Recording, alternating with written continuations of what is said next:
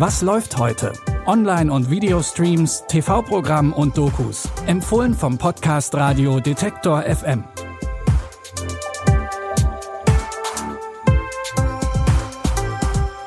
Streaming-Fans und herzlich willkommen zu einer neuen Folge.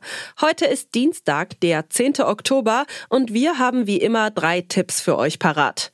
Der erste Tipp beschäftigt sich mit einem sehr weltlichen Problem. Tipp 2 und 3 sind dafür eher den großen Fragen der Menschheit gewidmet. Wir starten heute mit einem Doku-Tipp über ein Phänomen, das für viele Menschen immer stärker spürbar wird, das aber nicht unbedingt leicht zu verstehen ist. Die Rede ist von der Inflation. Alles wird teurer und selbst in global vergleichsweise reichen Ländern haben immer mehr Menschen Schwierigkeiten, ihren Lebensunterhalt zu finanzieren. Nachdem die Inflationsraten in Europa und den USA über die letzten 40 Jahre ziemlich stabil waren, wird seit einigen Jahren alles stetig teurer. Die Arte-Doku Die Rückkehr der Inflation versucht Licht in das komplexe Entstehungssystem der Inflation zu bringen.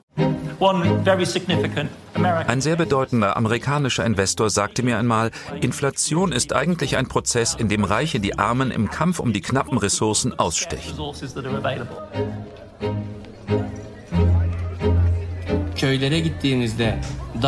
Wenn Sie in die Dörfer gehen, wenn Sie zu den Menschen mit niedrigem Einkommen gehen, werden Sie sehen, wie sie Lebensmittel grammweise kaufen, wie sie Auberginen, Kartoffeln, Paprika stückweise kaufen müssen.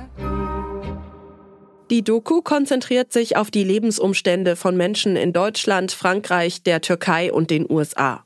Es wird erzählt, wie die Inflation in den vier Ländern Menschen aus unterschiedlichen sozialen Milieus trifft und wie sie damit umgehen. Gerahmt werden diese Teile mit Expertinnen-Interviews. So soll das komplexe Thema Inflation greifbar und besser verständlich werden. Ihr findet die Doku Das Ende der Inflation ab heute in der Arte Mediathek. Der zweite Tipp der heutigen Folge nimmt euch mit nach Tokio. Allerdings nicht im Doku-Stil, sondern eher als halluzinogener Trip. Dieser Vergleich wird oft herangezogen, wenn es um die Filme des französischen Regisseurs Gaspard Noé geht. Und zumindest der Trailer für seinen Film Enter the Void aus dem Jahr 2009 sieht auch wirklich ziemlich trippy aus. Darin geht es um das Geschwisterpaar Oscar und Linda, die nach dem Tod ihrer Eltern gemeinsam in Tokio leben und durch Drogenhandel auf die schiefe Bahn geraten. Do you remember that pact we made? Kinda.